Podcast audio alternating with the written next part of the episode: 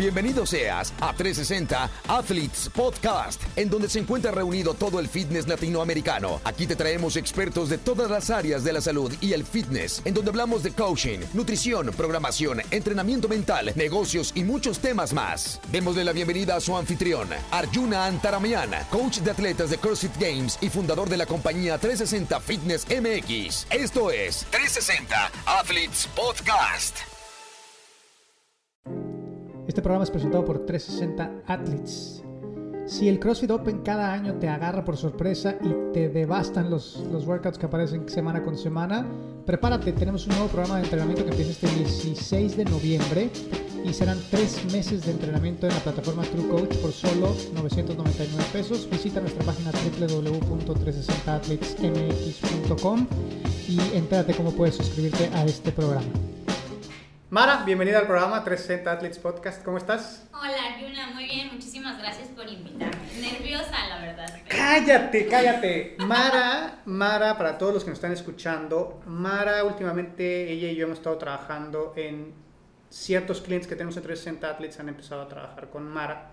Mara es nutrióloga. ¿Qué, ¿Cuál es tu especialidad o cómo es? Pues mira, eh, por vocación, así por, desde que empecé a la universidad y todo eso, hacer ejercicio, me gustó mucho la parte del fitness, ¿no? Y la parte del ejercicio, pero ya en estudio, o sea, obviamente tú haces como tu chamba está estar trabajando y eh, este, actualizándote y así. Pero ya en la parte, pues, como de estudios, tal cual, certificados, eh, soy educadora en diabetes y tengo especialidad en dieta cetogénica. Ok. Oye, la cetogénica es...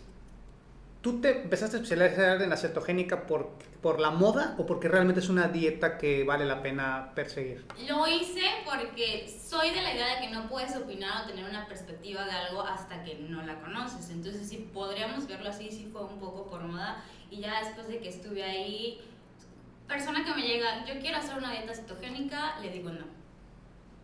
¿Por qué? Porque, porque siempre quieren llegar a hacerla por moda, o sea, siempre es como, es que yo vi que está buenísima y pierdes muchos kilos y así, y sí es cierto, pierdes muchos kilos, pero no se dan cuenta como todo el preámbulo o todo lo que tiene que pasar una persona cuando decide hacer cetosis, o sea, sí es una dieta complicada, no estoy diciendo ni que sea la peor ni que sea la mejor. ¿Complicada en cuanto a la adherencia o en qué? en cuanto a todo. O sea, las personas que están haciendo cetosis o lo que tú ves en redes sociales es que puedes comer mucha carne, aguacate, tocino y muchas grasas, muchas grasas, perdón, pero no te dan cuenta, no te dicen todo lo que se sufre, al menos cuando estás iniciando o pasando esta parte de la cetosis, ¿no? Y una vez que estás dentro, pues no te da ni hambre. Pero el, el, el introducirte y después el dejar la cetosis es bastante complicado. ¿Cuánto tiempo tarda como el proceso de adaptación promedio de una persona para poder empezar ya a obtener la cetosis? Para empezar ya a obtener energía de las cetonas tardas de 3 a 5 días. Ok. Y en este proceso es, me duele mucho la cabeza, tengo mucha hambre, tengo mucha ansiedad, me siento muy débil. Ya cuando estás en cetosis, ya no es tanto el problema porque pues no te da, no te da patito. Explícanos qué es la cetosis, o sea, cómo funciona en el organismo y cuáles son los detonantes para poder em- eh, activar este mecanismo. Ok, eh, cuando entras a cetosis, o cetosis significa que tú le das a tu cuerpo la cantidad mínima de carbohidratos, que son entre 50 y 54 gramos de carbohidratos al día, considerando que las verduras tienen carbohidratos, ¿no? Entonces las distribuyes en porciones bien pequeñas de alimentos. Entonces, al no tener los sustratos con los que normalmente funciona, tiene, es como un meca- mecanismo de adaptación. Entonces, ok, no tengo glúcidos disponibles, carbohidratos disponibles, ¿de dónde los saco? De la reserva, ¿no? La reserva empieza, o sea, la sacamos de las grasas y la, la, la convierte el cuerpo en cetonas, que es con el segundo sustrato que trabaja el cerebro para obtener energía. O sea, la idea o el fundamento es no le des carbohidratos para que no tenga, tenga que buscar una vía alterna para producir energía. ¿Es igual de efectiva que el carbohidrato, esta vía? Sí, o sea, sí te puedes generar, o sea, tú puedes vivir cierto tiempo eh, generando energía de las cetonas. Eh, hablando como de ya esfuerzos físicos, todavía se sigue estudiando porque hay quienes te dicen, o hay estudios que dicen no es para esfuerzos físicos de alto rendimiento y otros que sí. Desde mi punto de vista, el que lo puedas hacer o no, por ejemplo, ya en un atleta, depende mucho de la adaptación al atleta. O sea, no es lo mismo una persona mortal como yo que decide entrar cetosis, entrar cetosis y después cargar así kilos o hacer este, entrenamientos de alto rendimiento, a que un atleta que ya tiene ciertas programaciones, que ya está adecuado metabólicamente, haga una cetosis. Le va a ir muchísimo mejor como entrenamiento al atleta.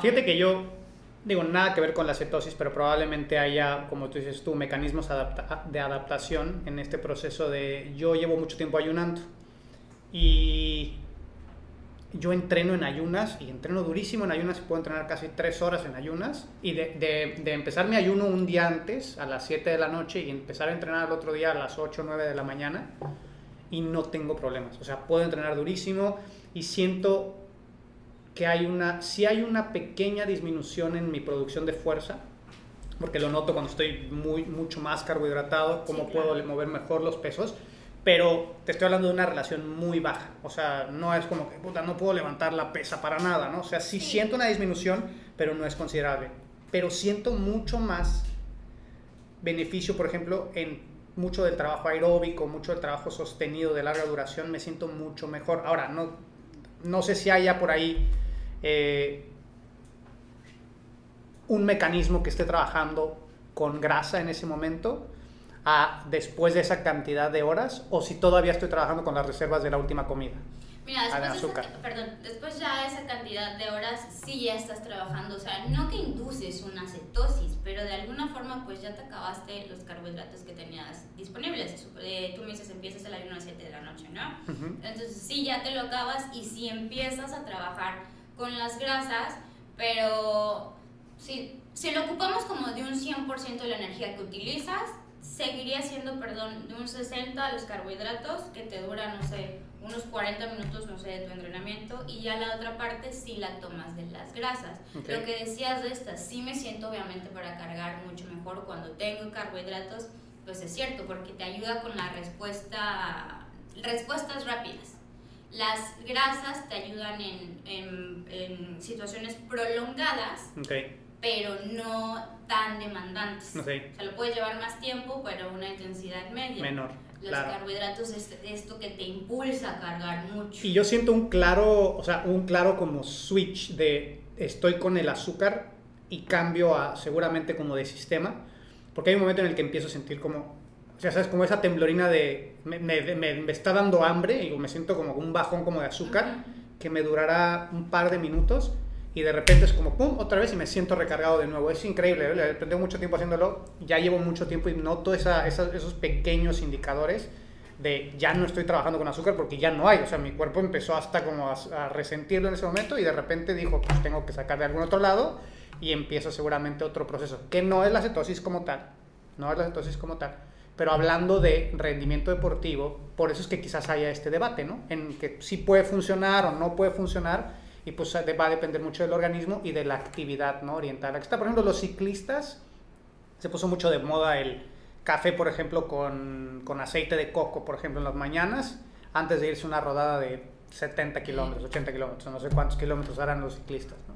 ¿No? Y mucho tiempo, y ciclistas eh, muy reconocidos lo hicieron, o sea, está, muy altos en, en grasas antes de sus entrenamientos de larga distancia. No es conocido en entrenamientos, por ejemplo, de mucho esfuerzo, poca duración, que alguien diga, pues me voy a hacer, no sé, unos, unos este, un tocinito con huevitos. Unas semillas, por Unas semillitas y voy a darle durísimo. No es conocido, pero quizás sí lo haya.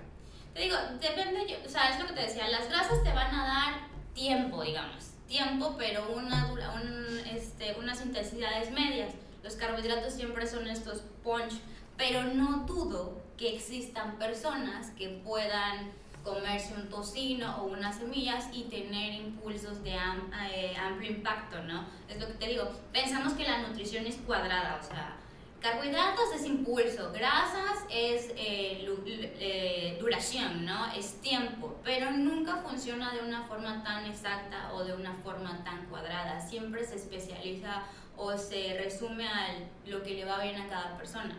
Por eso es que a veces decimos, por ejemplo, se dio lo del ayuno, se dio la de cetosis. Hay personas que pueden vivir perfectamente en cetosis y tienen eh, pérdidas de peso mejor que un, un, metabolismo glucolítico. O sea, porque no es así. Queremos como estandarizarlo siempre y no funciona de esa forma.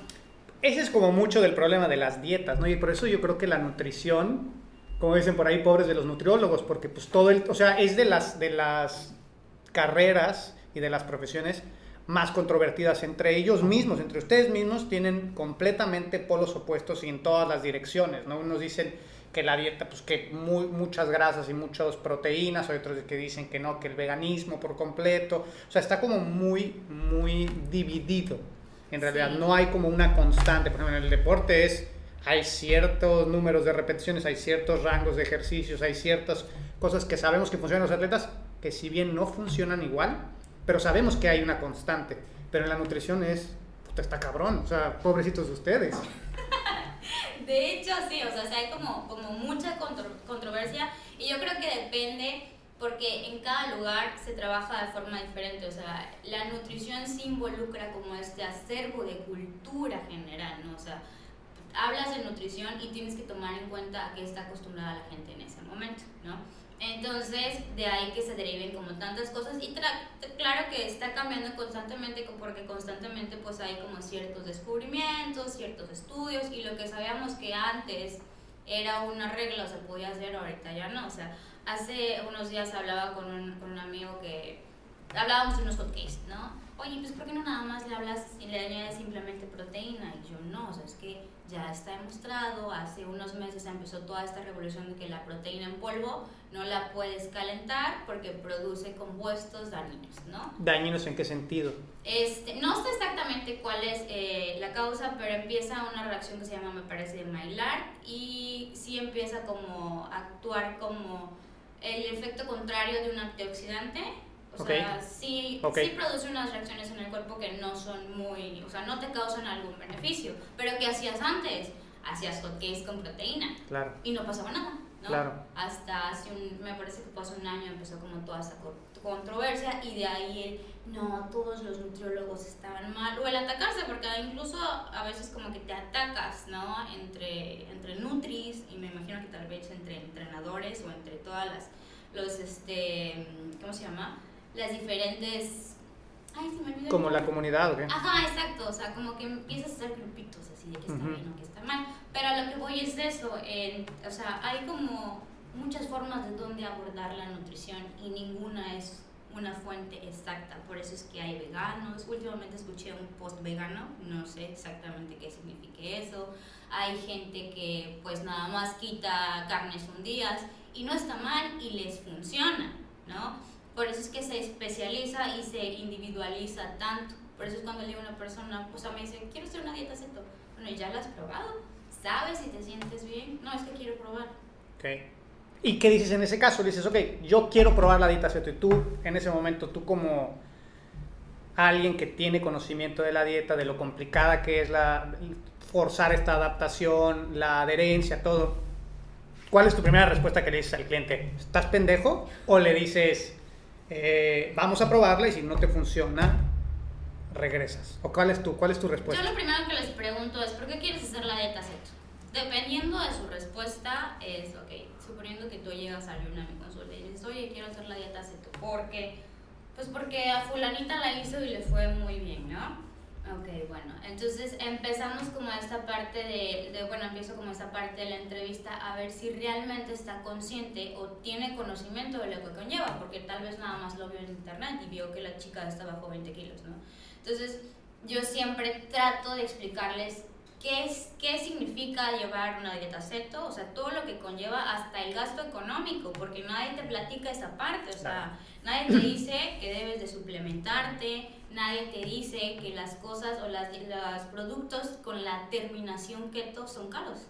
O sea, porque sí es cierto, puedes llevar una cetosis y estar comiendo postrecitos y todo y seguir en cetosis, pero nada te dice que cuesta mucho, ¿no? O que periódicamente tendrías que estarte este, haciendo evaluaciones bioquímicas, ¿no? ¿Por qué? ¿Cuál, ¿Cuál podría ser la consecuencia negativa? Porque suponiendo que una persona así común y corriente, ¿no? No se ha dado cuenta que lleva tres meses con la glucosa elevada y tú la pones en cetosis, o sea, que tiene este riesgo a ser prediabética o ya es diabética, y la pones en cetosis y le das en la torre.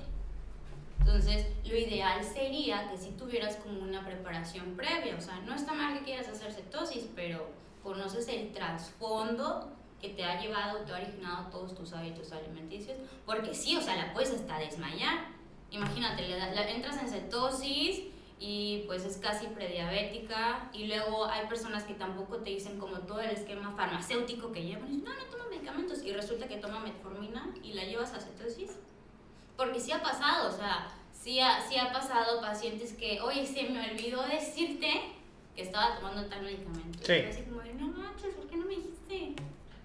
O sea, tal vez es caer un poco en los extremos, pero pasa. O sea, omitimos ciertos detalles que no consideramos que son importantes.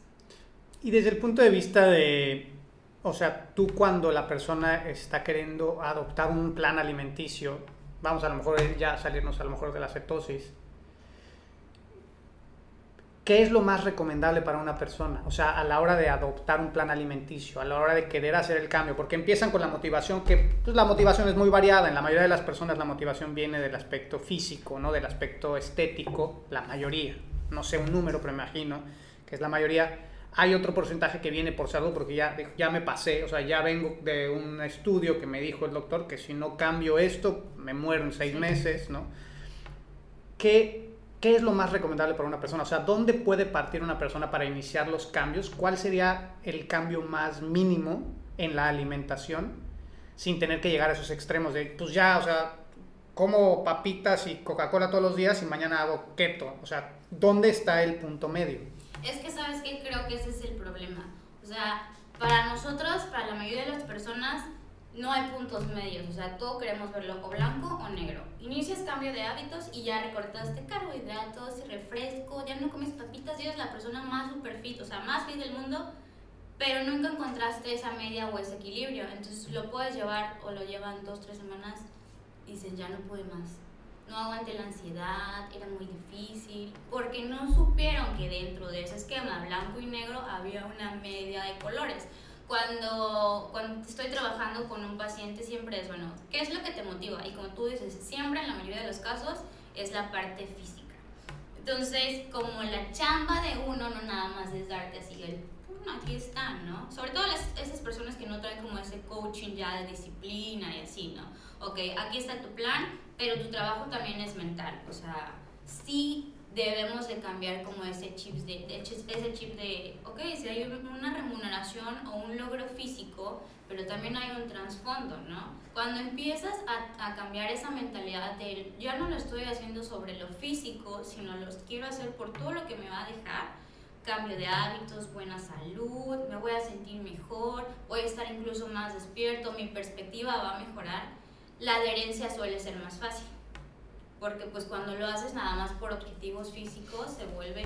Sí, cuando el, el, punto no es tan profundo, o sea, cuando en realidad el, el, objetivo es un objetivo realmente banal, porque lo físico es muy banal, ¿no? Y ahí es cuando realmente los cambios no surgen, no, no, no surten efecto, o no es que no surtan efecto, más bien no hay la suficiente consistencia para que, los, para que surtan efecto los cambios que estás haciendo en tu vida, ¿no? Porque no es lo suficientemente poderoso, aunque para nosotros la parte física es muy importante, en realidad, ¿no? Porque sí nos gustaría vernos mejor para poder tener mejor autoestima, etc. La realidad es que estos cambios no surten efecto como uno quisiera porque no, no está el objetivo correcto. Yo me acuerdo cuando empecé a buscar opciones para el tema del... De... Yo sentía que hormonalmente no estaba bien, o sea, yo, yo me sentía muy cansado siempre, me sentía muy eh, como medio de malas, eh, siempre tenía sueño al mediodía, estaba yo ya cansadísimo. Entonces empecé a buscar opciones para poderlo contrarrestar. Fue cuando me empecé a encontrar con el, con el ayuno, que el ayuno podía darte eh, energía, te podía aumentar la hormona de crecimiento, todo lo que tenía de beneficios. En realidad yo lo empecé a hacer porque yo quería jugar con Sofía, o sea, yo quería cargar a Sofía cuando nació Sofía y yo siempre estaba cansado, con sueño, de malas, me dolía el cuerpo bien cabrón cuando entrenaba entonces yo busqué una solución para algo que para mí era súper importante en ese momento, que era, güey, cargar a tu hija, ¿no? Y poder estar con ella un rato y no tener sueño y todo. Entonces siento que esos tipos de cambios son mucho más poderosos. Por eso es que también la gente que de repente pues ya tiene problemas de salud muy fuertes, hacen estos cambios tan drásticos porque pues ya no tienen de otra, ¿no? Y realmente es importante para ellos vivir. Pero el tema estético, si bien es un buen inicio, creo que tiene que haber un poco más allá. Pero tú como nutrióloga, pues no es tu chamba tampoco de repente hacer la parte de, De, de, psic- de psicólogo, ¿no? Sí, definitivamente no es mi trabajo, pero creo que si te quedas nada más en darle labor de nutricional, o sea, en la parte de, ah, bueno, pues ya aquí está tu dieta, mira, estas son las porciones, no puedes esperar que ese paciente como que haga clic. Sí. O sea, Manuel me decía, bueno, mi pareja me decía, es que tardas mucho tiempo en consulta a veces y te ríes mucho y parece que se están echando el chisme, y sí es cierto, pero al menos en la forma en la que a mí me gusta trabajar, no puedo llegar a que esa persona integre toda esta parte de los buenos hábitos y te agarre todo este rollo de estar comiendo bien, si no la trabajo un poquito antes de forma psicológica. Y no porque yo tenga así como este, esta parte como de entrenamiento, pero sí es hacer como un clic y el hacerle ver que la parte física pues me va a durar dos, tres meses la motivación pero si está recibiendo beneficios o si lo está entrenando de forma mental y recibe beneficios físicos, la puedo llevar durante más tiempo. Sí. O sea, si no me involucro tal vez un poco más con esa persona ya a nivel un poco más personal, no la tengo más de dos meses. Sí, eso también a mí como entrenador, eso también me pasa. O sea, nosotros podemos tener... eh, o sea, para mí algo que es muy importante es la retención. No solamente desde el punto de vista de rendimiento deportivo para ellos, sino también desde el punto de vista de negocio. O sea, yo una persona que dura más tiempo conmigo, pues me deja más dinero, ¿no? Entonces, para mí es importante mantener esta relación con ellos, ¿no? Y abordar temas en los que a lo mejor no tengo un área de experiencia como un psicólogo, ¿no? Que, que, que es importante también se- o sea, a- aprender a de repente decir dónde, hasta dónde puedo llegar, Ajá, ¿no? claro, claro, tener tus límites como, como profesional, ¿no? Sí, yo tuve por ahí algunos clientes que yo de repente decía, bueno, yo, o sea, te puedo ayudar, pero tú tienes un problema grave. Tú tienes un problema grave de autoestima muy cabrón, donde yo ya no te puedo ayudar. O sea, ya los, los consejos y todo lo que yo te pueda dar, a lo mejor de lo que yo he vivido y de las personas con las que he estado involucrado, pues ya, o sea, ya, ya se agotó. Necesitas Sí, ayuda profesional. Pero dentro de lo saludable, dentro de lo que se puede, sí es importante mantener esa relación con el cliente, porque le vas, le vas a ayudar a él a permanecer más tiempo en el programa y quizás, con mucha suerte, sea el tiempo necesario para que esa persona cambie su estilo de vida. Porque el iniciar el cambio no es cambiar el estilo de vida. Sí, el claro, cambio del claro, estilo de vida viene cuando te despiertas y es una parte, una parte natural de tu día. Si tú te tienes que parar y forzarlo, estás iniciando el cambio. Pero el cambio en realidad viene cuando ya es parte de tu vida, cuando ya comer todos los días. Por ejemplo, yo cuando empecé con lo de las, lo de las verduras hace ya varios años, sí, varios años ya, todos los días en el desayuno, en la primera comida que hago, tiene que tener una, o sea, muchas verduras. Verduras. Es sí o sí. Entonces yo desayunarme en la mañana unas picaditas, me siento raro. O sea, me siento muy extraño ya. Pero ese proceso tomó muchos meses, ¿no? De Sí, estarlo claro. forzando, de estarlo forzando, de estarlo forzando. Entonces sí es importante estar en contacto con los clientes para que ellos poco a poquito vayan evolucionando, ¿no? Y vayan poco a poquito... Claro, claro. Pero sabes que también me he dado cuenta que es bien difícil como que, que puedas entender o que te puedan agarrar este chip de quieren perder 20 kilos que les duraron 10 años conseguirlos en 3 meses. ¿no? Entonces, cuando no, no tienes no, cambias el chip a que es un proceso de cambio que va a llegar, llevar tiempo y que va a tener arribas y abajos, no lo haces. O sea, es lo intenté un mes y ya no pude y regresé a lo mismo. Entonces por eso que a veces o está de moda el decir que las dietas no funcionan, porque en realidad lo que tienes que hacer es eso, o sea, es un cambio que te va a llevar poco a poco y que no puedes ver resultados de 20, 30 kilos menos en un mes. Sería imposible, sería hasta enfermo, ni Enfermo. siquiera sería Claro. este, lo ideal. Pero por eso es que te digo, o sea, queremos ver la nutrición como negro y blanco y no hay más. Y te apuesto que en este proceso que tú me mencionas, bueno, yo ya sé porque me gusta y porque mi cuerpo me lo pide, el que tengo que tomar, el comer verduras a mediodía, como dices, te digo en la mañana, te llevó muchísimo tiempo. Pero estás siendo consciente con lo que tu cuerpo te está pidiendo. Yo platico con ellos de que tienes que escuchar a tu cuerpo y siempre se ríen. Es que es muy romántico, sí es muy romántico, pero parte de este proceso es las sensaciones que tu cuerpo te está manejando. Yo fíjate que cuando fuimos, la primera vez que tuvimos la consulta contigo, nunca me había puesto a pensar, por ejemplo, que los cacahuates me inflamaban. Y yo soy de cucharadas de crema de cacahuate. me encanta la crema de cacahuate y el cacahuate. Entonces, cuando me dijiste, ¿no te inflama? Yo dije, no. Pero el hecho de que lo hayas comentado, me empecé a dar cuenta. Y de hecho, en la dieta me mandaste un puño de cacahuates o algo así por ahí. Y entonces, cuando me eché unos cacahuates, me di cuenta que ¡pum! me inflé cabrón. Y esa sensación de estar inflamado es una sensación muy rara porque no solamente estás inflamado, o sea, te baja como la energía, te sientes un poco irritable. Entonces hay una consecuencia y si, si tú escuchas a tu cuerpo y encuentras esa relación de, bueno, ah, ¿qué hice? ¿Qué hice que le está trayendo esta consecuencia a mi cuerpo? Entonces puedes cambiarlo, ¿no? Y desde entonces, cuando me llevo a comer un pan con crema de cacahuate, es porque ya, ya sé que voy a estar inflamado y me lo voy a comer el fin de semana, pero ya ahora soy mucho más consciente de eso y estoy haciendo un cambio alrededor de ello, pero necesitas escuchar a tu cuerpo. Sí, claro, claro. Y muchos de nosotros no somos conscientes, porque a veces tu mismo cuerpo te está pidiendo verduras, pero te dices, ay, no, o sea, y piensas que es, bueno, pues sí, o sea, no haces como esta, esta introspección de decir, bueno, en el caso de los cacahuates, bueno, ¿qué fue lo que me inflamó? Decimos, bueno, me inflamaron porque me ha pasado así, no es que comí los nopales, o sea, ¿estás seguro que fueron los nopales y no fue el refresco que te comiste un día, o sea, unas horas antes. No, yo creo que fueron los nopales, es que nunca Fueron los había- nopales que le eché las picaditas. ¿no? Ajá, exacto. Pero sabes que es la parte interesante que te vas haciendo generando un juicio sobre los alimentos. Entonces, esa parte del tener un juicio, siempre es para bien o para mal, también no te ayuda mucho al que puedas llegar al punto del equilibrio de decir, ok, ya no estoy contando calorías, ya no estoy siguiendo, pero sigo un esquema de vida saludable que me tiene, me, me mantiene saludable, me mantiene sintiéndome bien sin estar con la hueva de estar contando las calorías. Yo siempre lo que platico en mis pacientes es, siempre hay un objetivo para todos los alimentos, para, incluso para el más, mm, no sé, lleno de azúcar que tú quieras, su objetivo es ser complacerte, generar satisfacción.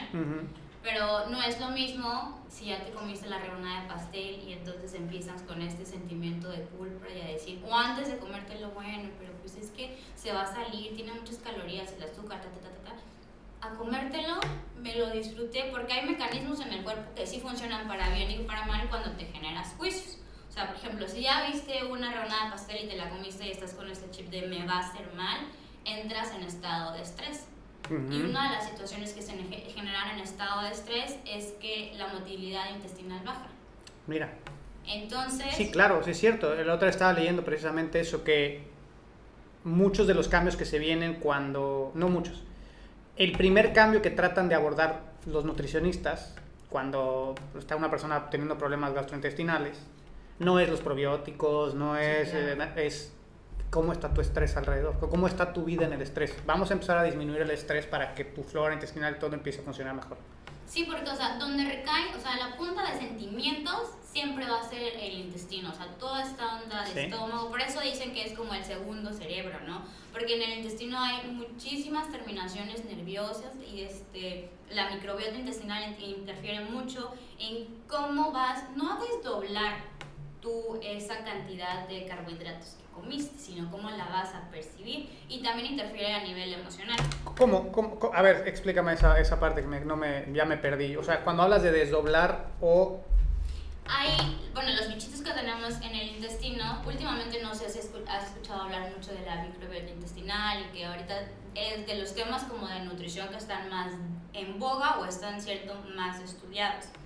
Eh, dependiendo de tus hábitos alimenticios es cómo vas a tener desarrollada la microbiota. Entonces, en personas que somos como tendemos a estresarnos mucho eh, o personas que tienen obesidad, el metabolismo baja, ¿no? Entonces, la, eh, la forma en la que tu intestino va a desdoblar o la forma en la que va a trabajar tu intestino siempre va a ser más lento.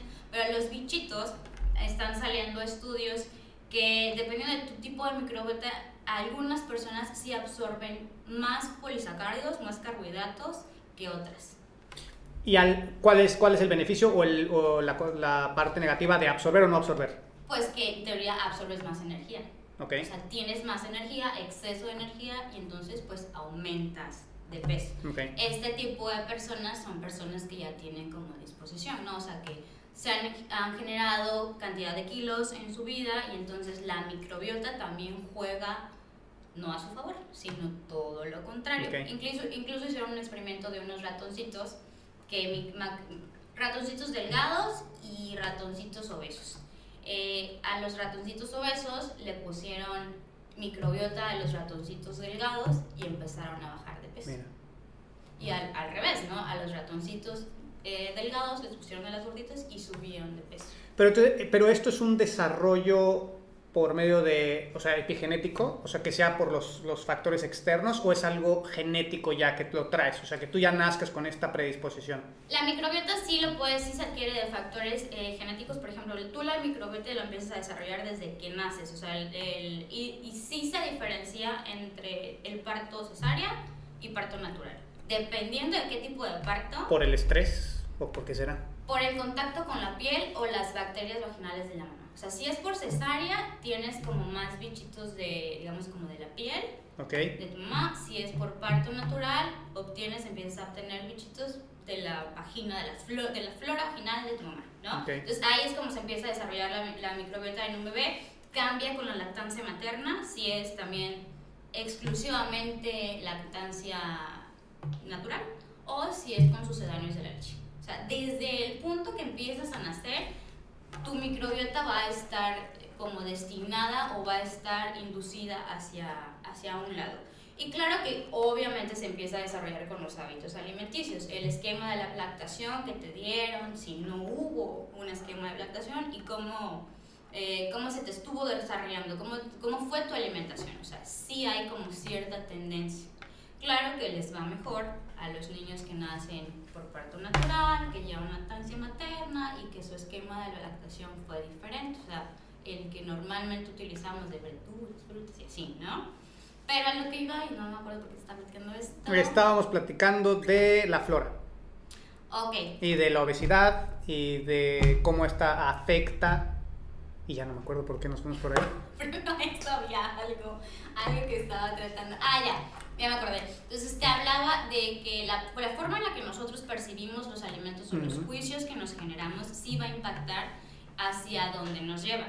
Si yo me como un pastel, lo disfruto y no me causó ninguna sensación, mi metabolismo se va a acelerar porque estoy, eh, o sea, estoy como, estoy generando endorfinas, ¿no? De alguna forma lo voy, no, tal vez no lo quiero decir así, pero bueno, en este momento es la única forma que lo encuentro, como que lo quemas más rápido, ¿no? Te da energía, tienes mejor humor y no impacta a nivel intestinal.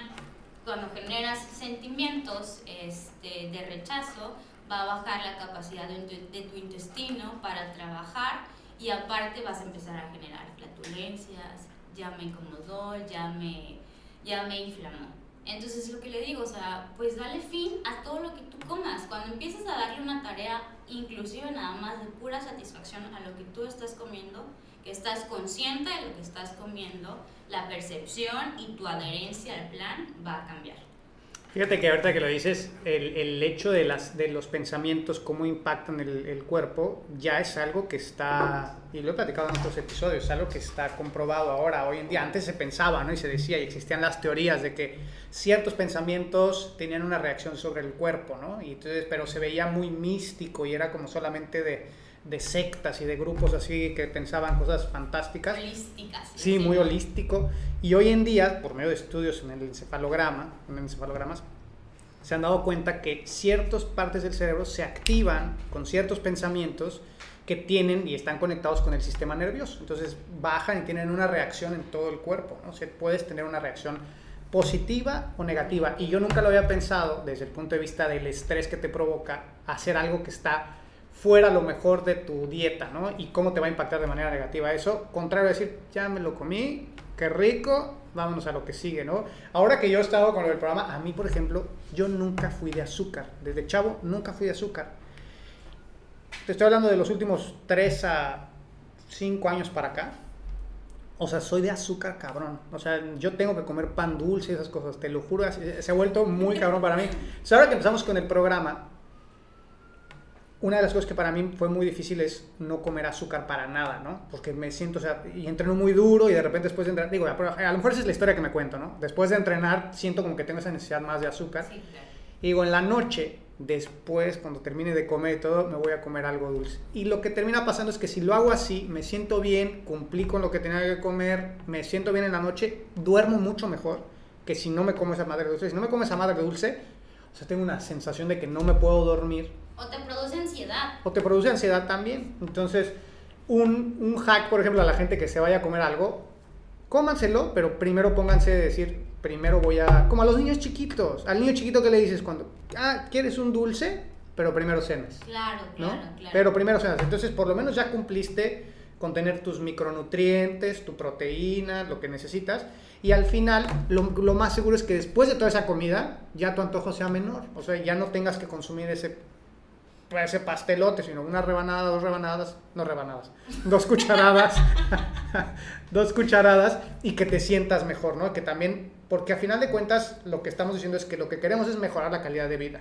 Sí, exacto. Y vivir estresado porque tienes que estar contando las calorías y la comida y que no puedes tampoco de repente disfrutar, porque por algo se creó el azúcar. O sea, por algo la inventamos y tiene, o sea, evolutivamente tiene su función el azúcar en el cuerpo, ¿no? O sea, es por eso es que los niños en cuanto ven algo azucarado luego lo Sí. corren, porque para nosotros es necesaria, también la necesitamos en el organismo. Ahora, no quiero decir que, que tengas que comer azúcar forzosamente, ¿no? Es algo rico, es algo que te produce, como dices tú, endorfinas, que te hace sentir bien en el momento, que también la necesitamos, porque también vivimos en entornos, yo creo, muy estresantes hoy en día. A, a lo pendejo, ¿eh? Porque realmente vivimos en, una, vivimos en unas situaciones privilegiadas hoy en día, la verdad. O sea, eh, si tú comparas nuestra vida con hace 200 años, o sea, vivimos en la gloria, ¿no? Pero Sí. estamos más estresados, yo creo que esos güeyes que tenían que salir y- Sí. y, a lo mejor no regresaban a morirse por cosas como las redes sociales, el estrés laboral, el tráfico, el ruido, el- el vivir todos muy pegados hoy en día en edificios que escuchas al vecino, todas esas cosas como que te van aumentando la cantidad de estrés y necesitas de repente algo que te lo libere, ¿no? Y el, el- un postre te libera, cabrón, te hace sentir bien. Exacto, y fíjate, es que, o sea, parte importante es asumir que también tu cuerpo lo necesita, o sea, si te lo está pidiendo o nació este chip de se me antoja, es mejor que te lo des en ese momento, porque la ansiedad y el antojo sí es acumulable. O sea, yo les digo, si en ese momento tienes necesidad, no sé, de un chocolate, por alguna razón será, tal vez emocionalmente andas bajoneada, físicamente andas bajoneada, que te falta un poco de ejercicio, tuviste un día muy activo, pero si tú lo suprimes pensando que te va a hacer mal, se va acumulando y se va volviendo una bolsita más grande. Y entonces llega un punto en que ya no es sostenible. Y te lo tienes que dar, pero ya no fue una barrita, fueron dos o tres barritas. Y entonces ahí sí repercute en que vas a acumular un poco más de grasa o que tal vez elevaste más la glucemia de lo normal. Pero es, es el punto que a veces nos cuesta trabajo, ¿no? El discernir qué tan bien me va a hacer en ese momento, si me lo doy o porque mi esquema no está marcado. Necesitamos funcionar con una tablita que me lo marque, que me dé permiso si está bien o si está mal. Y a veces también nos, nos ponemos mucho en el... ¿Cuál es el...? En el estereotipo de, pues quiero verme como ese güey o como esa chava que tienen un fisicazo y entonces tengo que sacrificar un montón para verme como ellos, pero no sabes que ellos también tienen sus momentos de, o sea, de me voy a ir a comer unas hamburguesas hoy y voy a ir a, o sea, tengo temporadas en donde necesito liberar todo este estrés que se me ha ido generando por estar tan restringido en mi dieta Sí. los fisiculturistas, por ejemplo, ¿no? Los fisiculturistas, por ejemplo, yo estaba viendo el otro día un chavo que, no me acuerdo el nombre, cómo se llama, pero es, es Men's Physique en, en Mr. Olympia y es uno de los mejores del mundo. Y hablaba él que casi todo el año es una persona normal que come tres comidas y come dulce. O sea, cuatro meses al año se, o sea, se encierran por completo, ¿no? Hermetizan todo y se vuelve todo muy disciplinado para poder llegar bien al show, pero una vez que termina el show regresan a ser personas normales, Normales. con cuerpos normales. Pero la perspectiva que tenemos es estos grandes dioses o diosas con estos físicos increíbles hacían de vivir toda la vida y eso es lo que yo tengo que vivir también. Y no es cierto, ni siquiera ellos que tienen esos físicos viven así toda su vida. Sí, claro. Y es que, ¿sabes qué? Como que tenemos esta onda de que la forma en la que te muestras en redes sociales siempre va a influir. O sea, porque sí ha llegado esa persona. Es que mírala, o sea, ella no lo come. Y es que mírala cómo está. Y yo, a ver, espérate. Uno, esa gente vive de eso. O sea, a esa gente le, le pagan por estar así, les regalan suplementos, no se dedica a otra cosa más que a su físico. Y no te está mostrando la otra cara de que también tiene antojos, porque es un ser humano normal, Claro. de que también se da tiempo, o sea, para escucharse y decir, ok, lo voy a cumplir, y de que también en algún momento va a comer tacos o va a comer...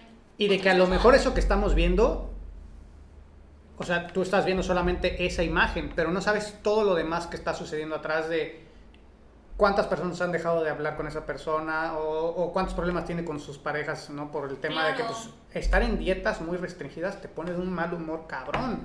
Aparte sí, perdón, sí impacta como la forma en la que tú convives con las demás personas. O sea, cuando están, ya no sales, ¿no? Porque pues dónde vas a comer ensalada o los 120 gramos de pechuga que te mandamos, ¿no? Empiezas a aislarte de alguna forma. Entonces, eso es justamente lo que como, como nutrióloga no me gusta que pase. Por eso es que, pues, una vez a la semana o el fin de semana, dátelo para ti. Porque no estamos consiguiendo, no estamos trabajando en este momento en una metafísica que te vaya a dar lana, por ejemplo, ¿no? Pero también caes en el digo, es por eso que todo lo quiero hacer como tan extremista. Es, no es que me dejó dos días libres, no me va a funcionar. No, este, es que me pusiste tortilla, no me va a funcionar. Sí. sí, sí, sí, la gente lo quiere, como dices tú, blanco o negro, ¿no? O sea, voy por todo o no voy, o no voy por nada. Está cabrón porque esa es la manera más fácil de fallar. Exacto. Rapidísimo vas a fallar. O sea, no hay manera de... Y también por estos sistemas que tenemos en el cuerpo, la homeostasis, o sea, tú vienes a tomar Coca-Cola todos los días y lo cambias por agua y el cuerpo, aunque lo estás cambiando por un mejor líquido, el cuerpo dice, ¿qué pedo? O sea, ¿por qué me estás haciendo esto si llevo años adaptándome a mi vasito de coca o a mi litrito de coca diario y ahorita me lo estás cambiando? ¿no? Entonces, eso es estrés para el organismo. A mí cuando me llegan y me, eh, me piden programas eh, de entrenamiento y me piden la dieta, les digo, primero vamos a estos dos o tres meses de entrenamiento, vamos a ver hasta dónde te lleva tu cuerpo de manera natural sin tener que hacer ajustes en la dieta. Y no por otra cosa, sino porque sé que van a fallar. O sea, sé que tanto estrés para su organismo, rutina, me paro a las 5 de la mañana, ahora medito y hago yoga y luego voy a hacerme mi dieta de puras verduras, es una bomba de tiempo. Entonces, pero bueno, yo he estado ahí y algo que también quiero de repente platicar es, tengo algunos amigos en redes sociales que antes eran gordos y ahora están muy fit y son súper, o sea, son súper influencers ahora, están súper fit y critican cabrón a los gordos y digo, no, güey, o sea, no, hay no, no, no podemos juzgar a las personas porque nosotros hemos estado ahí. Y yo he estado en ese proceso de estira y afloje y sigo en ese proceso de estira y afloje porque no como saludable todos los días, ni, ni, ni todas las semanas, ¿no? Es un proceso en el cual empiezas, estiras, aflojas un poco y regresas. Y ese proceso que todo mundo tiene. No creo que esté mal tampoco de repente decirle a la gente, güey, empieza y si fallas, pues es normal porque todos hemos estado ahí y tenemos que regresar y tenemos que... Por eso yo creo que la meditación a mí me ayudó mucho en, ese, en algún momento de mi vida, porque la meditación es un ejercicio de fallar, no es un ejercicio de no fallar. La meditación es un ejercicio de reconocer que estás fallando, fallando en el sentido de que no te estás concentrando lo suficiente, te estás yendo a otras áreas identificarlo y regresar. Y darte cuenta que es normal, que está bien, que va a haber días en donde tu concentración va a durar 15 minutos de no pensar en nada y va a haber otros días en los que cada 20 segundos vas a estar pensando en una pendejada, pero lo importante no es no estar pensando en la pendejada, sino identificar que estás pensando en la pendejada y regresar a otra vez a calmar tu mente. Entonces, esa misma analogía me ha servido mucho en todas las áreas de mi vida, en la lectura, en el ejercicio, en la comida, que de repente te empiezas a ir y está bien, lo que haces es identificarlo, identificar que no está bien, que te estás yendo a un extremo y regresar. Y regresar. Y cada vez las temporadas se vuelven cada vez más alargadas, ¿no? De repente, como decía yo, las verduras ahora parte de mi vida son todos los días en la mañana, siempre. O sea, siempre, siempre, siempre. A excepción del día que voy a IHOP, que ese día no hay verduras. Puta, cómo me gusta ir a IHOP, ¿eh? Está rico. Está muy rico. Pero es que, ¿sabes qué? Yo creo que sí es cierto, o sea, no comprendemos esto que no es, ya lo aprendí todo, ya tengo mi esquema y de aquí adelante lo voy a hacer muy padre toda la vida, o sea, y cada vez nos castigamos peor. O sea, es un castigo porque es, ok, me salí, pues ya me salí y me lo voy a dar. Y si es un castigo para el cuerpo, porque lo traes con toda esta alimentación bien durante un tiempo, sin inflamación, estás comiendo limpio, y de pronto lo castigas porque solamente una vez fallaste, y pues ya si fallé una vez, pues ya me sirvo de largo porque ya eché a perder todo mi trabajo anterior y entonces vuelves a tener inflamación, gases y derivados, ¿no? Colitis, pero no, no aprendemos a, tal vez, no sé si la palabra es perdonarnos o a ser flexibles con nuestras mentes. Por eso es como tú dices, o sea, espérate, vamos a empezar de lo poquito. Si está bien padre que traigas toda esta motivación, pero vamos a fijarnos o vamos a, o vamos a trabajar con lo alcanzable. En este momento, para ti, ¿qué es más alcanzable? Iniciar dieta, eh, con la dieta, iniciar ejercicio o si vas a poder con los dos. Porque también es algo que yo trabajo en consulta, porque me dicen, oye, me voy a poner a entrenar, ¿qué me recomiendas? Y yo, ok, mi trabajo como profesional de la salud es decir, de dieta y ejercicio. Pero muchas veces no es posible llevarlos con nuestro día a día. O sea, no tienes un hábito, un hábito te cuesta 21, 20 días poderlo hacer como check y días estarlo trabajando. Y ahora que ahora quieres iniciar con dos y aparte tu vida personal, o sea, siempre les digo, cálmate. Espera un poco, trabajamos estos 20 días, como te sientes, ya encontraste tiempo, iniciamos con ejercicio pero de pronto te encuentras con esta perspectiva, es que me dijo que no hiciera ejercicio. O sea, voy a trabajarlo así sin ejercicio. ¿Qué clase de nutrióloga es, no? Eso es lo cabrón. O sea, ¿en qué momento uno como entrenador o como nutriólogo o como lo que sea que estemos de repente trabajando con los clientes,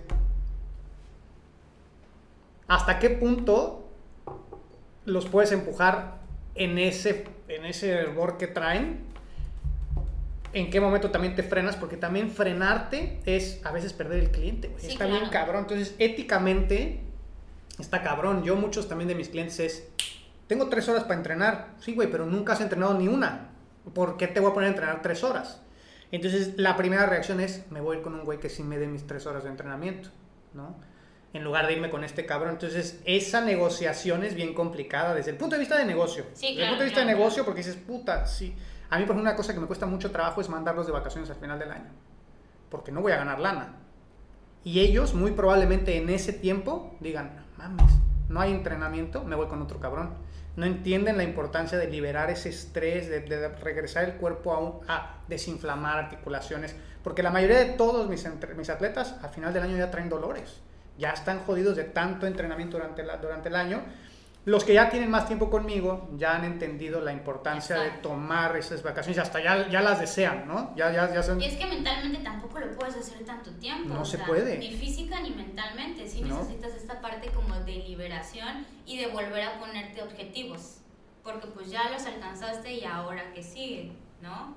Entonces, sí, sí, esa parte es, es bien difícil porque en mi caso es, no, no me pusiste una dieta tan estricta o sea, sí voy a funcionar. No eres muy buena. Ajá, exacto. O sea, empiezan como a cuestionarte o empiezan a hacerte caso a medias y ya de pronto, pues ya, no, ya no comí la tortilla.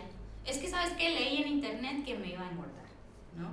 Entonces, esta parte como de educación, el de decir, tú en tu caso de entrenamiento, oye, necesitas un descanso, no puedes entrenar tal vez todos los días, toda la semana y, oye, sí puedes comer tortilla, es como, como difícil, ¿no? Y sí ha llegado a, tener pacientes que sé que no voy a poder trabajar con ellos si no les quito la tortilla.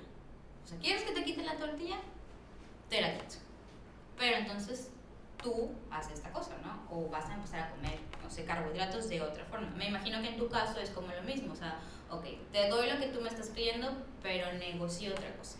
Sí, e, esa es como la parte más complicada a mí cuando empiezo a escribir el programa, es cómo escribo un programa que le dé de alguna manera al cliente lo que quiere pero que lo mantenga saludable y que podamos seguir consiguiendo metas poco a poco, porque yo también lo podría acelerar, podría acelerar el proceso y podría tenerlos muy fuertes en tres meses, pero sé que va a ser a consecuencia de cosas negativas, de muchos dolores, muchas lesiones, cosas que yo éticamente no quiero hacer, pero que el cliente te forza a veces a que llegues a ese punto de decir, puta, ¿cómo le hago? Porque este güey no entiende que no es por ahí. O sea, bueno, entiende que yo me he lesionado 50 veces por esa misma idea. Pero bueno, también de repente es como pues, el proveedor del programa de nutrición o de entrenamiento, es también desapegarse un poco de la experiencia propia y decir, bueno, pruébalo. Yo te voy a avisar qué es lo que va a pasar. Pero ya es tu Pero ya es tu pedo. Ya es tu pedo, pruébalo, ¿no? Porque también necesitas pasar por ese proceso no creo que necesites quemarte para saber que la estufa quema, pero desafortunadamente así funciona. Hasta que no te da el pinche quemón, no vuelves a pasar por ahí, ¿no? Y tus papás dijeron, no la toques, cabrón, porque te vas a quemar. Y hasta que no te quemas, no aprendes a andar con cuidado por ahí. Entonces a veces es también darles a ellos... Es complicadísimo porque éticamente pues no está de repente bien, pero también a veces uno tiene que conservar a los clientes y hay que darles lo que quieren. Sí, claro, pero como tú dices, le das esta perspectiva o dices, ok, vamos a hacer lo que tú me estás pidiendo, yo te estoy recomendando otra cosa, estoy tratando de buscar un equilibrio, pero es posible que ta, ta, ta, ta. Y entonces ya cuando pasan, porque si es muy seguro, o sea, cuando pasa es, oye, ¿sabes qué? Tenías razón. Tenías razón. Sí, también esa, esa es la otra herramienta, decir, bueno, vamos a dejarlo que pase, pero a veces, en mi caso, por ejemplo, dejarlos que pase es perder un cliente varios meses. O sea, yo sí, yo sí le programo a un cliente pensando en que eso le va, lo va a lesionar, pues me voy a quedar sin cliente unos meses. Entonces también, digo, me interesa mucho su salud, pero también me interesa el negocio. Entonces, Sí. porque una de las cosas, tú que también ahorita estás empezando a explorar el tema de, de digital, una de las cosas más cabronas es conseguir clientes en digital. Entonces es, los voy a cuidar con todo. No puedo permitir que este güey se lastime, nada, porque conseguir un cliente es muy difícil. Entonces, no solamente los cuida uno porque quiere su bienestar, sino porque también quieres el bienestar para el negocio. Entonces, jugar con ese tema para mí ha sido, ha sido complicado. Te voy a preguntar, cambiando de tema. ¿Quiénes son más complicados, los hombres o las mujeres en la dieta? O no más complicados. ¿Quiénes tienen mejor adherencia, mejor? Yo creo que los hombres, fíjate que los hombres sí, es, es un proceso complicado, porque muchos de los hombres que tengo llegan y ninguno te come verduras. O sea, aquí dices, ok, ya estás consciente de que vamos a hacer este cambio, sí, ¿cómo te vas a organizar? No, pues me va a ayudar fulanito, yo me voy a hacer, ok. Entonces les pongo como por tareas, ¿no? Este, vamos, ¿no comes verduras? No, iniciamos con una verdura diferente a la semana. Y he notado que los hombres tienen como mejor disposi- disposición a probar cosas nuevas. Con las mujeres me cuesta un poquito de trabajo. Pero no sé si es por este proceso, que no quiero que se escuche como un comentario machista, porque no lo es, pero las mujeres nos regimos, a diferencia de los hombres, por todo este rollo hormonal, ¿no? Entonces, todo este rollo hormonal sí afecta de una forma u otra eh, la preferencia de alimentos que, que vamos a tener en cierto tiempo del mes. Entonces, es más, más fácil que las mujeres me rompan el esquema o se salgan que los hombres. A los hombres les cuesta hacer este match de tengo que cocinarme. Pero una vez que ya lo hacen, los tengo más tiempo. O sea, Ok. sí son los hombres que los hombres me duran más tiempo. ¿Y qué pasa, y qué pasa en las mujeres o en la persona, no, vamos- no, sin ponerle género mejor, qué pasa con el cliente que deja la dieta? O sea, la deja porque una vez que falla, se decepciona de él mismo y dice, ya no quiero regresar, eh, se siente avergonzado con él mismo y ya no quiere hacerlo, se hartó demasiado de que fue demasiado estrés para esa persona, ese cambio, ese ajuste. ¿Cuál crees que sea el por qué las personas, o sea, cuando tú pierdes un cliente, por qué es? Yo creo que porque se hartan. Sí, definitivamente de las veces que es, oye, ¿sabes qué? Eh, que porque me lo dicen. O sea, la ventaja es que me ha tocado que sean bastante honestos y me dicen, oye, es que todo estuvo muy bien, pero necesito relajarme, ¿no? O este tiempo no lo voy a hacer porque tengo mucho estrés en el trabajo. Entonces, pasa que no, no lo, este, es, a lo mismo, no logro hacerles entender que todo es parte de un equilibrio. O sea, lo hacen tan, tan, tan al pegadito, pe- o sea, gramos y todos, que no se dan tiempo ellos como de asimilar el proceso de educación o entender que no está mal que fallen.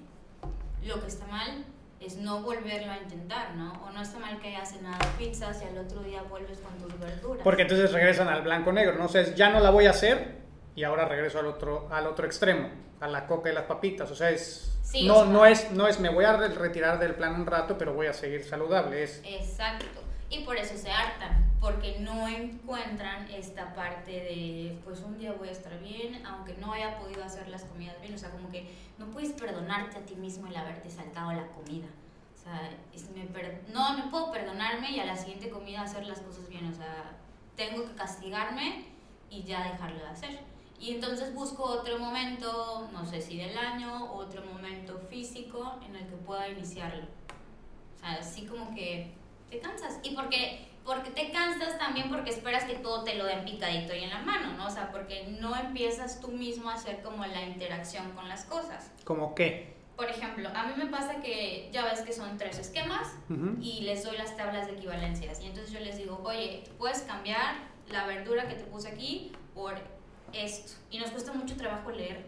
O sea, yo, por ejemplo, les mando lista de súper, ta, ta, ta, preguntas frecuentes, ¿no? Entonces, oye, Mara, es que no tengo tal cosa, ¿por qué no puedo cambiar? Y yo no tengo problemas en contestarles, al final es mi trabajo, pero no leen todas las especificaciones que se les marcaron en su esquema. Entonces, claro que se aburren de estar comiendo tal vez chayote. Cuando podrían cambiarlo por cualquier otra cosa. Exactamente. Entonces, hacer de su dieta, o sea, lo que comes usualmente, pero pues ya de una forma más saludable. Claro. Porque estamos, o sea, como queremos ya toda la información procesada. Que eso es lo que, por ejemplo, nosotros ahora que estemos con el programa, nosotros lo que hemos estado haciendo. O sea, yo definitivamente cambié varias cosas. Hubo algunas que me gustaron mucho, hubo otras que no, que no las, o sea, que no me gustaban tanto, pero respetando las porciones, pues cambiamos, ¿no? Y obviamente no va a tener el mismo impacto que si me mantengo estricto por completo, pero sé que voy a durar mucho más tiempo en ese esquema y que a la larga, yo estoy seguro que si ahorita me haces la prueba, salgo con más masa muscular. Estoy seguro porque yo lo siento, o sea, siento mi cuerpo diferente, ¿no? Lo siento un poquito más, eh, sí, más grande, más fuerte. Y no me he apegado al 100%, o sea, yo creo que ni el 70, ¿eh? estoy apegado. Pero prefiero un 70 durante un año Claro. que un 100 durante un mes. Exactamente, es por eso que no, las dietas en sí no funcionan. Porque prefieres hacerlo, quieres hacerlo todo estricto porque piensas que lo vas a durar, o sea, lo vas a llevar durante meses y tienes un buen resultado el primer mes, pero ya el segundo no puedes.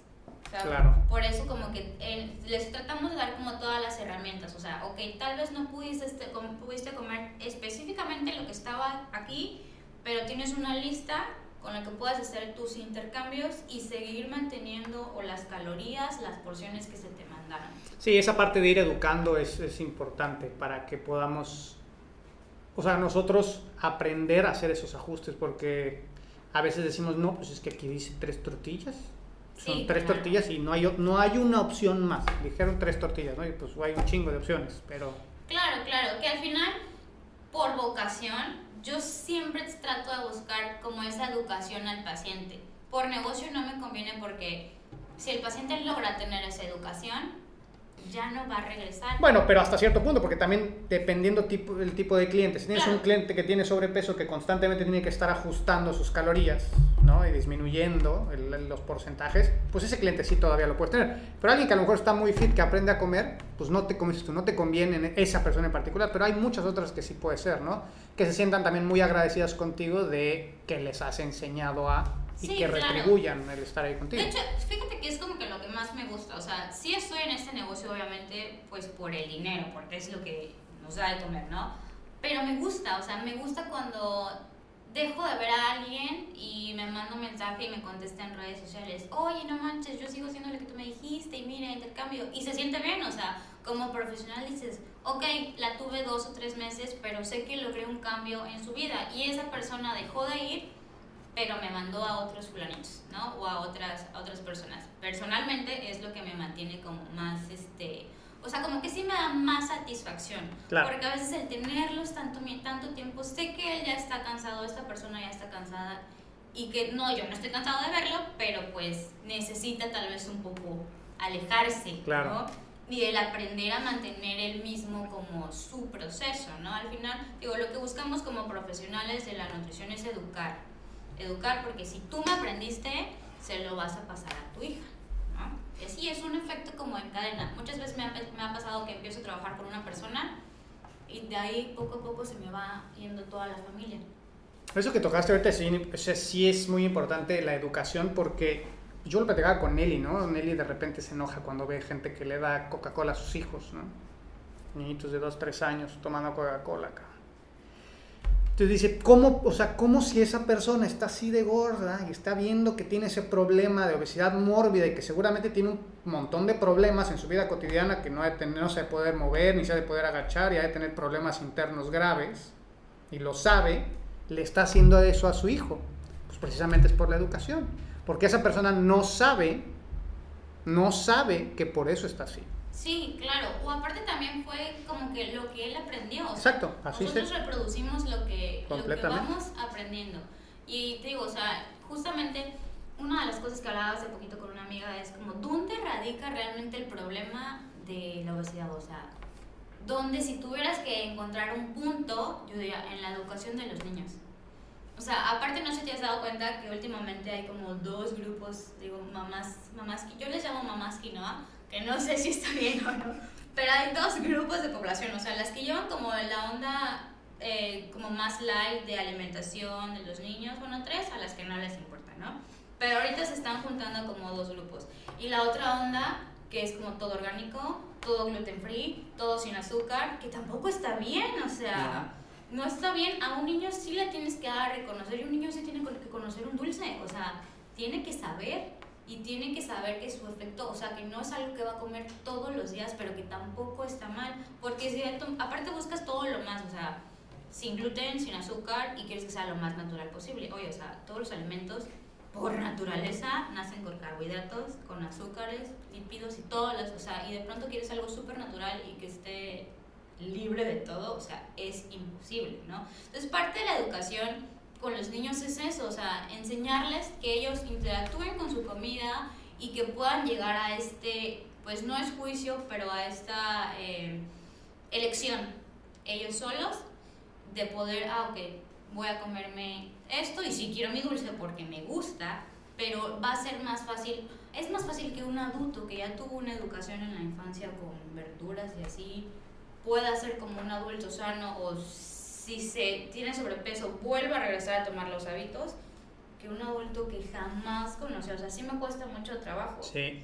Últimamente recibí, o sea, así como pacientes que en su vida, así 20 años, nunca comido ejotes o no habían probado un chayote Sí, el paladar se les pudrió, ¿no? Ya de que no lo pueden, no lo toleran. Sí, la, la, lo que sucede en tu infancia, aunque lo pierdas de repente ahí de la adolescencia hasta que eres adulto, todavía lo puedes recuperar mucho más fácil porque lo conoces, o sea, sabes de lo que se trata y sí de alguna manera como que tu organismo lo, lo acepta más que alguien que no ha consumido nada, eh, sí le cuesta, lo, lo, lo, entiendo por completo, yo eh, con la lectura, por ejemplo, mi mamá de chavito me leía muchísimo, yo tenía libros y leía mucho con ella en las noches y en algún momento dejé de leer. Muchos años no leí nada y cuando regresé a leer empecé, dije voy a empezar con 10 minutos, pero súper rápido empecé a leer una hora al día porque traía esa parte de... Entonces tomando esa analogía es lo mismo en la nutrición, o sea, si, si también fui vegetariano yo muchos años. Yo desde que nací hasta que tuve 10 años no comí carne entonces cuando probé ser vegetariano me fue muy sencillo y las verduras me han sido muy sencillas porque de chavito tuve esa educación. Entonces sí, la educación en las primeras etapas es súper importante. Y también hay ejercicio, o sea, si tú fuiste un, un chavito súper activo y por alguna razón la escuela, universidad, trabajo ya no lo hiciste y pronto retomas, es más fácil porque ya tienes ese hábito. Ese hábito está fundamentado aunque por situaciones diferentes se haya pausado, pero existe. Entonces, yo si yo pudiera hacer como una recomendación en todas estas mamás que están iniciando es de verdad como que destinen cierto tiempo a la educación alimentaria de los niños. O sea, va a ser de verdad clave para todo. Educación es enseñarles qué alimentos son los correctos y qué hacen en el organismo o nada más enseñarles que hay, que hay algunos que son malos y otros que son buenos? No, enseñar que hay todo tipo de alimentos, o sea, porque a veces eh, pues la mamá cocina, cocina y el niño no supo ni qué, cómo lo está preparando, ni qué tiene, ni nada, y se lo come y él en su cabeza nada más me supo bien o me supo mal. Entonces cuando... Eh, llevas al niño a que tenga un proceso en la elaboración, a que reconozca que hay frutas, que hay verduras, que hay carnes, que hay azúcares, lo llevas, lo estás sin querer hacerlo intencional, lo estás educando. Y entonces es más fácil para el niño cuando interactúa con las, con las verduras, en el caso específico de las verduras, percibir aroma, colores, que lo vea e integrarlos a su alimentación. Y no nada más debe ser cosa de los niños, o sea, tú para poder decirle a alguien, cómete una calabaza, te la tienes que tragar. Exacto. Claro. O sea, si yo trabajo, cuando tengo niños, yo trabajo primero con los papás. O sea, me llevan al niño, no, es que te traigo al niño porque tiene sobrepeso y no sé qué. Ok, sí. Pero yo tengo que trabajar con ustedes. O sea, porque ¿con qué derecho le decimos a nuestro hijo, tú debes de comer esto, pero yo no? Pero yo no. O sea, los niños reproducen automáticamente lo que los adultos hacen. Si el adulto se toma una coca, el niño se va a tomar una coca. Entonces, sí es como que trabajo pues prácticamente de toda la familia, ¿no? Digo, hablo de la mamá porque pues por educación, cultura, nosotros somos la que cocinamos, o sea, nosotros llegamos como a esa pauta en la familia, ¿no? Pero sí el reconocer que existen grupos de alimentos es como lo primero. Sí, y, pero no solamente la mamá, porque también el papá. O sea, el papá no cocina, pero si el papá llega y dice, sí, ustedes échense sus verduritas, yo traje mis tacos de carnitas y mi litro de coca, pues también, o sea, es una, es, es tiene que ser integral en Sí. toda la familia, completamente, sí, sí, tiene sí, que ser claro. así. Con Sofía nos pasa, desde muy chiquitita ella escupía el brócoli, o sea, le dábamos brócoli que estaba chiquitita, o sea, se lo metías así y lo, lo sacaba por completo, yo no sé si era la textura, porque realmente en realidad no lo masticaba, o sea, lo metías y lo sacaba. Pero nosotros comemos brócoli todos los días. Todos los días hay brócoli en la casa. Hay brócoli, calabazas, eh, pimiento morrón, cebolla y jitomate. Eso es como, lo- o sea, todos los días. Básicos. Eso es todos los días. Entonces, pues, cuando hay brócoli ve a tus papás comiendo brócoli, pues ya, y ahora ella ya come su brócoli. Sí dice, échenme tantita catsup, ¿no? Como que no, no es su, no es su, Sí, su su favorito, hit pero lo come. pero lo come. Pero el hecho de que ella vea a sus papás hacerlo le facilita. Y también, fíjate, con el tema de la televisión, con ella siempre somos la tele en la noche. La tele en el día no, porque hay que hacer tarea, y la tele en la noche.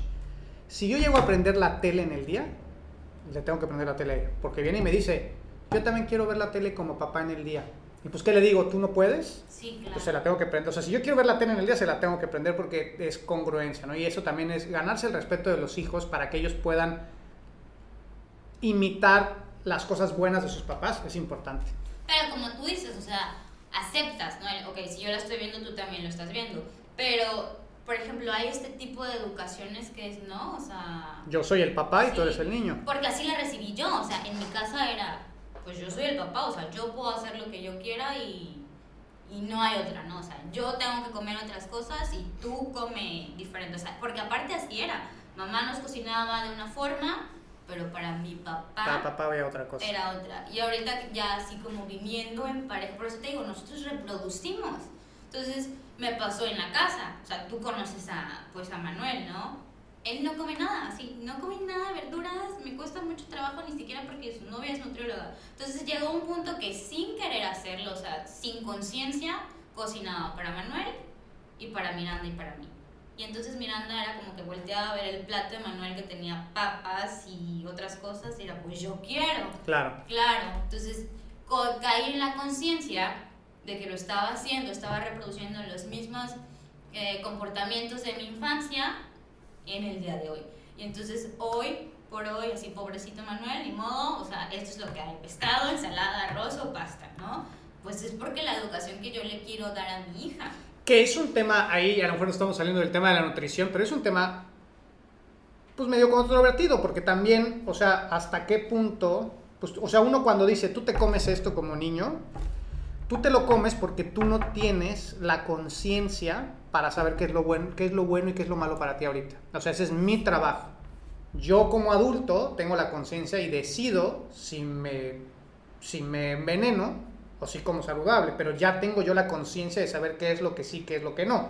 En esa parte con los niños, por ejemplo, pues sí también, o sea, uno tiene que tener esa parte de congruencia con, pero pues no porque yo me chingue una cerveza, pues mi hija se va a tomar una cerveza y yo tampoco puedo dejar de tomarme mi cerveza porque pues mi hija no puede tomar cerveza, o sea, Sí, tampoco, claro, ¿no? claro. Pues en algún momento también tiene que haber esa línea de, o sea, yo te estoy dando esto porque tú no sabes distinguir todavía qué es lo que es correcto para ti. Sí, claro, el establecer límites, ¿no? O sea, y por ejemplo, yo sé que Sophie y Miranda en, en su caso también lo saben, o sea, es como el otro día dije, le pregunté, Miranda, ¿quieres refresco? No, las niñas no toman refresco, solo los adultos, ¿no? O Claro. Miranda, café, y yo así como, fue así en casa de otra persona, y yo, ay, no, ¿cómo le van a ofrecer café? No, no, pero las niñas no tomamos refresco. El enseñarles que hay cosas que ellos sí pueden hacer, que hay cosas que ellos deberían de comer, y los adultos toman la decisión responsable de tomar situaciones que, o consumir cosas que tal vez no son lo mejor, pero bueno, ya son adultos. También es importante. Pero el trabajo 100% es de padres, ¿no? Mamá, papá, si hay hermanos mayores, como de informarles.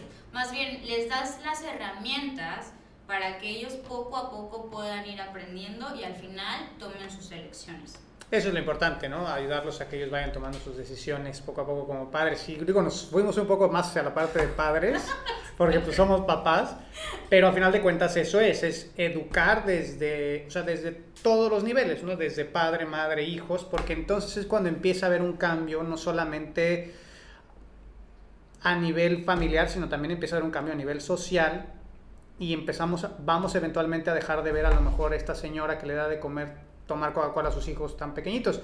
Que otro tema que también es, y tú lo mencionaste al principio de la plática, es que hay ciertos tipos de alimentaciones que son mucho más costosas que otras. Y la realidad es que comer saludable es mucho más costoso que comer picaditas. Sí, claro. Mucho si más. hablamos como de un futuro próximo, ¿no? De un futuro próximo, sí es cierto, es más caro tal vez un, eh, no sé, un arroz integral que uno normal. Pero siempre tratas de tener como esta perspectiva de te va a beneficiar a futuro, porque a futuro es más probable que gastes en medicamentos. Ayer justamente se lo decía a Manuel porque entramos en esta disputa de hoy hay pescado y fue así como de, ok, en tus manos está la decisión de que si el día de mañana tú te enfermas, ¿quién crees que te va a cuidar? O sea, cuando una persona decide que sus hábitos y su día a día lo conlleven, eh, o sea, no, te, no tome las mejores decisiones, sabe que va a haber una consecuencia. ¿Cuál es la consecuencia? Que en un futuro pues va a estar en una cama de hospital. Mm, si mal le va, ¿no? Ojalá y no. ¿Y quién los cuida? ¿Quiénes los cuidan? Pues los, los familiares, o en ese caso la esposa o la mamá. En algún momento cuando estaba haciendo mi servicio en el hospital, que estabas trabajando con ya enfermedades metabólicas así feas o pacientes con de tercera edad como ya muy desgastados y así, sí sentías feo por el paciente, pero sentías más feo por las personas que los estaban cuidando. Porque es un círculo vicioso, o sea, está la persona enferma que tuvo la decisión de mejorar sus hábitos alimenticios o mejorar su calidad de vida y que no es porque hay personas recias, o sea, no, ¿por qué lo voy a hacer? No, así es la forma en la que yo quiero vivir y entonces arrastran a su círculo la enfermedad a sus familiares. Muchas veces nos pasó pacientes en sala de espera de, de pacientes, digo, familiares en sala de espera de pacientes enfermos, terminaban también en una cama de hospital por el estrés, porque mal comían, por todas las mismas situaciones que llevaron a su familia. Entonces, parte de retomar esta conciencia, de hacer las cosas bien para ti, es porque también estás consciente que las estás haciendo para las personas que interactúan a tu alrededor. Lo que pasa es que ahorita tú estás hablando de una palabra importante que es conciencia, ¿no? Tener conciencia de, y la conciencia es bien difícil despertarla, o sea, ser consciente de las acciones y las repercusiones que tienen a largo plazo, porque evolutivamente no tenemos un sistema de defensa para situaciones futuras. Tenemos uno muy bueno para situaciones inmediatas. Si ahorita sale un pinche, o sea, escuchas allá que hay un güey que está entrando con una pistola, sales corriendo, o sea, inmediatamente sales de esa situación de peligro, ¿no? Tenemos ese sistema muy desarrollado, pero no tenemos un sistema que nos permita ver que si nos estamos matando hoy con estos alimentos, no es hoy cuando nos va a causar el problema, sino nos lo va a causar a largo plazo. No tenemos ese mecanismo de defensa en el organismo, entonces es bien complicado, que bueno, que eso es lo que nos distingue de repente de, de, otras especies, que somos animales pensantes y que deberíamos de tener esta conciencia desarrollada para ver que nuestras decisiones de hoy tienen una repercusión a largo plazo, pero no lo tenemos. Y eso está cabrón. Y eso no se enseña, eso se aprende solo. Por medio de experiencias, una vez leí un libro, perdón, tengo un libro que se llama La Nueva Tierra, de Eckhart Tolle, y hablaba que el despertar de la conciencia normalmente, él, él creía en, cree en la reencarnación y cree que el plano de conciencia en el que estás depende de la cantidad de veces que has reencarnado, o sea, eras bien pendejo y luego ya no tan pendejo y luego, sí, o sea, vas reencarnando y conforme tus, por medio de estas experiencias hasta que o sucede algo muy fuerte en tu vida que te lleva a despertar la conciencia, un accidente muy fuerte, la pérdida de alguien muy cercano, cosas que te mueven muy cabrón y que te adelantan en esta reencarnación, te, adelanta varias vidas, pero de lo contrario, pues estás en ese proceso de evolución de la conciencia. Entonces, eso, la, hacer consciente a una persona, tú no puedes. Tú no puedes ser una persona consciente. ¿Cómo se lo enseñas? Tiene que vivir sus propias experiencias, sus propios malos ratos para ir despertando. La conciencia se despierta en las, las situaciones malas, no se despierta en las situaciones buenas. Fíjate que sí, te decía antes de iniciar, el otro día estaba escuchando el podcast que hiciste justamente el Tenemos la vida que merecemos vivir. Y en ese momento como que me tocó mucho por una situación en particular, pero hablando justamente de la conciencia, sí es cierto, hablabas de una parte que te despiertas en la mañana y decides ir a correr y hay otra vocesta por acá que te dice, no, mira, hace frío, ta, ta, ta. Y eso pasa también cuando iniciamos este cambio de hábitos, ¿no? Sabes o dices, el día de mañana ya compré todas mis verduras, toda mi despensa y voy a iniciar con todo, ¿no? Y te levantas por la mañana y ves tu plato lleno de verduras y dices, no, es que yo quiero otra cosa, ¿no? Pero estás como en esa, en esa delgada línea de escuchar a tu vocecita o como tú dices, despertar a la conciencia, que en ese momento no la vas a despertar, pero puedes tomar la elección de por un momento hacerle caso. Y yo creo que esta, esta parte de aprendizaje que tú dices es como, queremos hacerlo todo ya, en el futuro voy a despertar la conciencia y voy a hacer muchas cosas y me voy a levantar, pero no nos vamos por los pequeños momentos. O sea, de poquito en poquito podrías llegar. De poquito en poquito y con cosas tan sencillas, ¿eh? O sea, yo yo lo noto con cosas tan sencillas como si voy por la calle caminando y veo una basura, yo tengo la opción de o la recojo y la tiro en el bote o le paso al lado y sigo caminando. Y parece tan, o sea, parece muy tonto, pero ese, ese acto tan pequeño es, estoy evadiendo algo que yo pude haber hecho, que no me costaba absolutamente nada, entonces, ¿cómo voy a esperar yo que cuando vengan las cosas cabronas como cómete las verduras, después de que nunca has comido verduras, vas a tener la fuerza de voluntad necesaria para poder generar este cambio? Entonces, en cosas tan sencillas es en donde se crean realmente los hábitos y donde se crea la disciplina para después tener la disciplina o la fuerza de voluntad necesaria para forzar cambios más grandes, más difíciles en los cambios pequeñitos. Yo siempre les decía a mis atletas eh, cuando nos juntábamos en los campamentos anuales, no volteen la mirada. O sea, si hay algo que no está bien, no te voltees la mirada y no digas luego lo hago o luego lo recojo. En tu casa, estoy seguro que tú en tu casa tienes algo que está tirado de hace años o está sucio de hace años y no lo has limpiado y cuando pasas y lo ves, te volteas. Y dices, mañana lo limpio o pasado. Entonces, ese acto tan pequeño que parece insignificante marca el tono de cómo va a ser tu vida. Entonces, desde cosas tan pequeñitas, es en donde nosotros hacemos los cambios para poder después tomar decisiones mucho más fuertes sí, más. Claro, la cosa es que nosotros tenemos la perspectiva en lo grande. Sí. Y esto lo pasamos desapercibido sí. o no, no importa o no es tan suficientemente importante. O sea, yo quiero lo grande, o sea, necesito el objetivo grande y no te das cuenta que para pasar a lo grande tienes que pasar esta serie. Tiene que haber un puente. Sí, es como alguien una vez, o no me acuerdo si lo leí, decía que cuando piensas en comprarte un avión, o sea, dices, yo voy a ser un hombre exitoso y me voy a comprar mi avión. No pasas de ser hoy ese güey y comprarte el avión. O sea, si no tienes ni siquiera bicicleta. O sea, es primero me compro una bici y luego de esa bici la ahorro y me compro una motoneta y con la motoneta después me puedo comprar un carrito. Entonces el problema viene cuando fijamos una meta tan grande que no hay una conexión en medio de pasos y lapsos que nos permitan llegar a esa, ¿no? Y eso es lo complicadísimo entender que pues para poder llegar ahí tienes que partir por uno pequeñito, pero no sé por qué obviamos esto. Y en todo, en la, en la dieta, o sea, es, tengo 30 kilos de sobrepeso, los quiero pasado mañana a bajar. O sea, ¿por qué no bajar los primeros 500 gramos esta semana, güey? ¿Por qué, no, ¿Por qué no empezamos con esos 500 gramos, no? No sé por qué tenemos esa respuesta en el cerebro, pero todos funcionamos en algún área de nuestras vidas, funcionamos así. Pasamos de no tener coche a querer avión. Sí, claro. Es que, ¿sabes qué? Yo creo que somos la generación del todo rápido. O sea, estamos acostumbrados o queremos que todo surja de forma tan rápida. O sea, vas al, al supermercado y esperas que la fila sea así, corta. Y llegas y te encuentras con una larga fila y dices, Diosito santo. Y tienes dos opciones, o quedarte o irte. Pasa lo mismo. O sea, estamos tan desesperados o sea, están tan desesperadas las personas o estamos en esa búsqueda del cuerpo super fitness que no nos damos cuenta que ni siquiera has empezado a aceptar el sí voy a comer pepino. Y tampoco disfrutas el proceso porque tienes la mirada fija en el avión o la mirada fija en el cuerpo super fitness, ¿no? Y no te diste cuenta que pasaste un chorro de cosas vas a pasar un chorro de cosas antes de llegar. O sea, como que sí tenemos esta desesperación porque creemos que el objetivo nos va a hacer felices o me va a dar la felicidad que en este momento no tengo. En todas las áreas. En todas las áreas. El, objetivo es el que uno cree que le va a dar la, felicidad. Y algo que yo he aprendido con los años es a disfrutar mucho el proceso.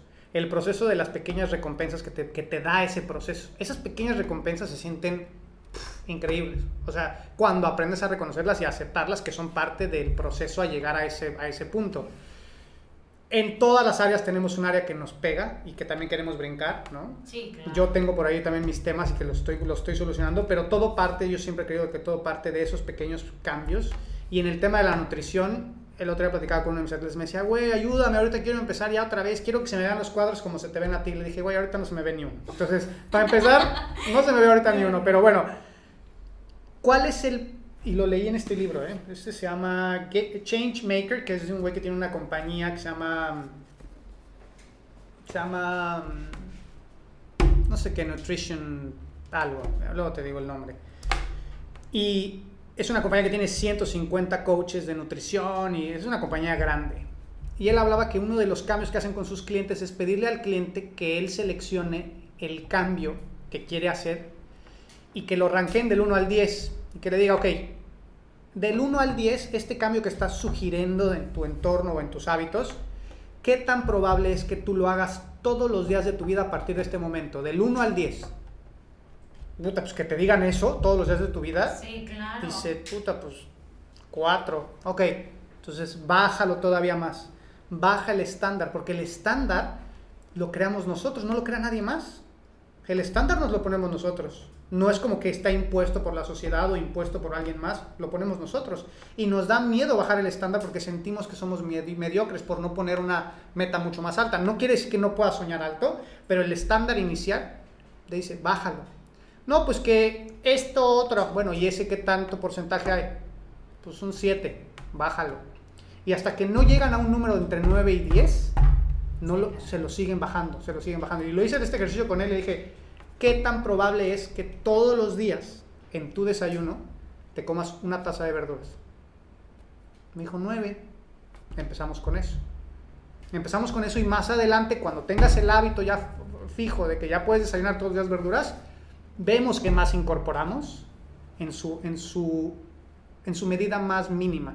Y me pareció muy bueno, porque tenemos completamente el opuesto en nuestra mente. El opuesto es, nuestro opuesto es voy a hacer todos los cambios importantes en mi vida, pero pues voy a tener un uno de adherencia. Está cabrón.